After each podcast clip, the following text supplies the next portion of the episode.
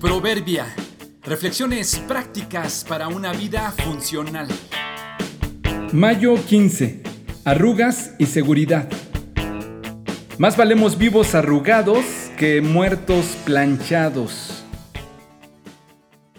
En muchas ocasiones, cuando tengo que hablar en público, ya sea dando una plática, algún taller o alguna enseñanza que implica estar frente a un grupo, debo usar ropa adecuada para la situación Regularmente usaré algo cómodo y presentable, pero lo que les comentaré me sucede más con las camisas. Me he visto una camisa bien limpia y planchada, con sus líneas rectas, bien derechas en cada manga, el cuello bien alineado y sin manchas ni arrugas en la parte frontal ni entre los botones.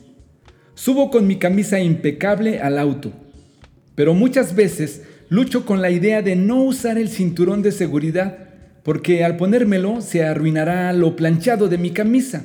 No habrá forma de evitar las marcas del cinturón ni las arrugas que éste formará al cruzar por mi pecho.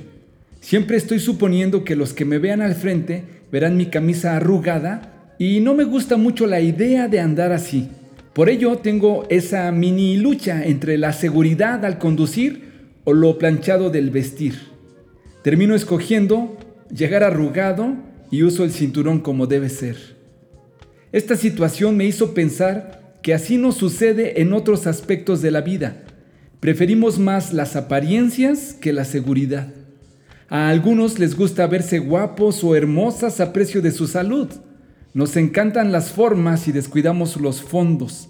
A otros les aterra que los vean solos o solas y optan por alguna compañía aunque ésta les perjudique más de lo que les beneficia.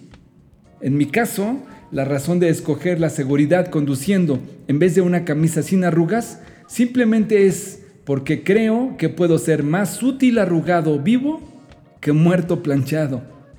El punto es que, en afán de apariencia o supuesto bienestar, no perdamos lo más por lo menos.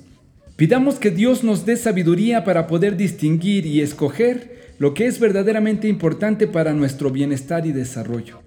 Hay esperanza solo para los que están vivos, como se suele decir, más vale perro vivo que león muerto. Eclesiastés 9:4